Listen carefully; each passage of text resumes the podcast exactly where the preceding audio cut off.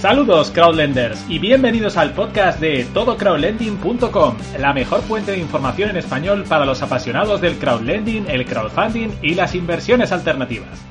Hoy vamos con un nuevo episodio de nuestra sección del Diccionario Financiero del Crowdlender, en el cual nos centraremos en un término que quizá nos suene a chino la primera vez que lo oímos o lo leemos, y que tiene una difícil traducción directa al castellano.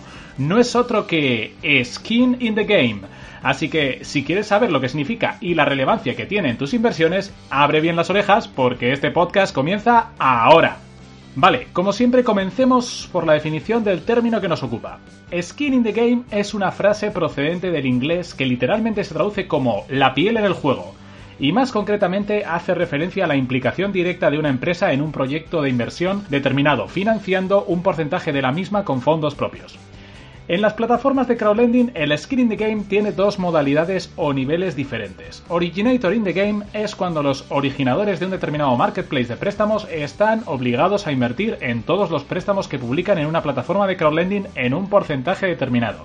Y Platform in the Game es cuando la propia plataforma de crowdlending invierte en todas las operaciones que publica cofinanciando los proyectos junto con los usuarios inversores. Muy bien. Pero ¿por qué es importante el que haya o no haya skin in the game? La respuesta es muy sencilla. El skin in the game se asegura de que existe alineación de intereses entre los inversores que participamos en un préstamo y el originador que los emite o la plataforma que los publica. Al invertir su propio dinero y poner su propia piel en juego al mismo tiempo que los inversores, se reducen las posibilidades de fraudes y malas prácticas financieras. Seguro que vemos este concepto mucho más claro con un ejemplo. Bien, supongamos que tenemos tres plataformas de crowdlending, X, Y y Z, X no tiene skin in the game, Y tiene un 10% de skin in the game y Z tiene un 50% de skin in the game. Las tres publican sendos proyectos para financiar por importe de 100.000 euros. En la plataforma X, los 100.000 euros han de ser cubiertos por los inversores, sin que haya participación de la plataforma en dicha operación. En la plataforma Y, sin embargo, la plataforma pondrá 10.000 euros de su bolsillo en la operación y los otros 90.000 euros saldrán al mercado para que invirtamos los usuarios de la plataforma. En la plataforma Z, en cambio, la propia empresa pondrá nada menos que 50.000 euros de su propio capital y solo otros 50.000 euros saldrán al mercado para los inversores.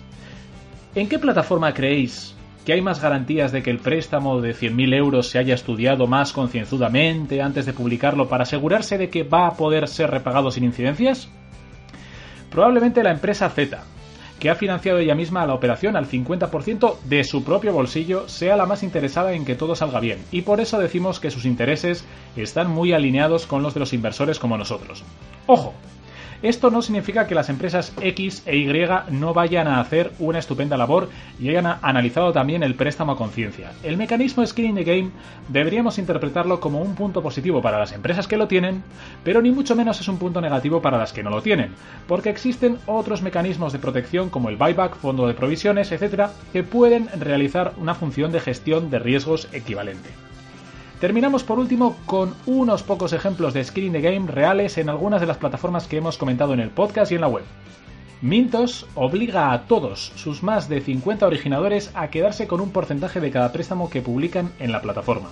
Este skin in the game es variable dependiendo de la fortaleza financiera del originador y del acuerdo que tenga con Mintos, pero a menudo oscila entre el 5 y el 20%.